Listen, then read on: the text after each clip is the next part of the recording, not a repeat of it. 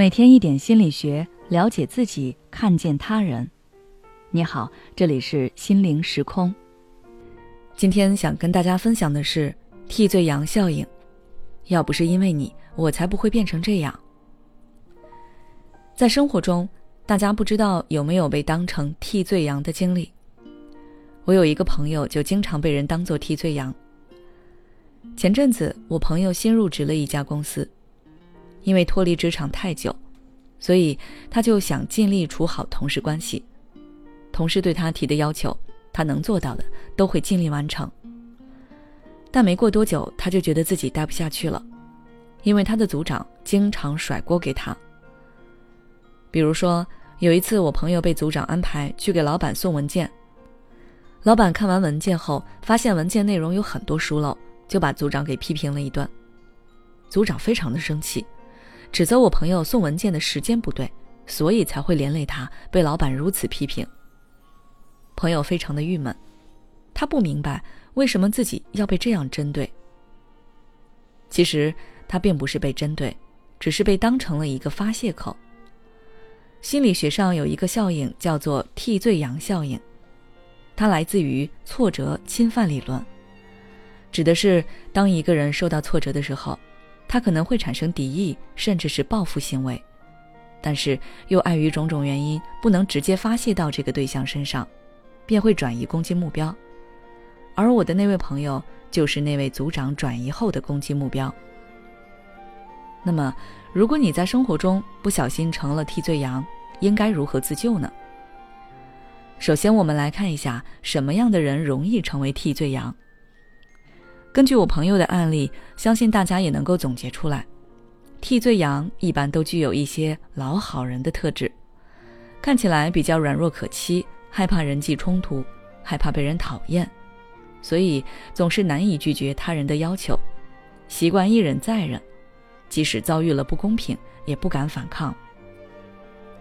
而这种性格的形成原因大多和原生家庭相关，比如说。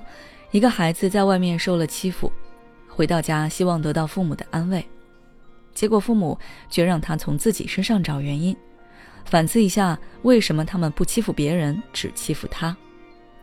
久而久之，孩子就习惯于内归因，无论是不是他的错，他都会从自己身上找问题，也就越来越不敢反驳那些无端指责他们的人，越来越软弱。因为他们的这种特质，所以他们往往会成为无辜的替罪羊。如果你被当成了替罪羊，明明什么都没做错，却被别人无端指责，那你先不要急着向内归因，更不要因为别人的责怪去自责，要清楚的告诉自己，这并不是我的错，是对方在甩锅，是他不想承担责任，是他的错，我没有问题，要自责反思的不该是我。其次，不要弱化对方的侵害行为和你内心的感受，不要认为被人甩过一次没什么，又没有造成多大的影响，这种想法是错误的。即使别人的甩锅并没有对你造成什么实质性的直接伤害，但如果你每次都压抑下内心真实的感受，那么这些积压下来的负能量会逐渐内化成自我攻击，你会逐渐觉得，我怎么这么没有出息啊？我为什么不反抗啊？我太差劲了，只能任人欺负。久而久之，你内心的矛盾会越来越严重，问题也会越来越多。所以，不要弱化你内心的感受，要尊重他们，接受他们。每一种感受和情绪的出现，都是你了解自己的线索。除了这些心理建设以外，你也可以从行动上改变，比如远离那个喜欢寻找替罪羊的人或者群体。以此来避免持续受到伤害，或者建立支持系统。比起和一些不相信你、居心叵测的人待在一起，不如和那些支持你、相信你的人在一起。最后，希望每个人都不要做替罪羊，也不要去寻找替罪羊。好了，今天的内容就到这里。如果你想了解更多心理学相关知识，欢迎关注我们的微信公众号“心灵时空”，后台回复。维护自己就可以了。每当我们感叹生活真难的时候，现实却又告诉我们，生活还能更难。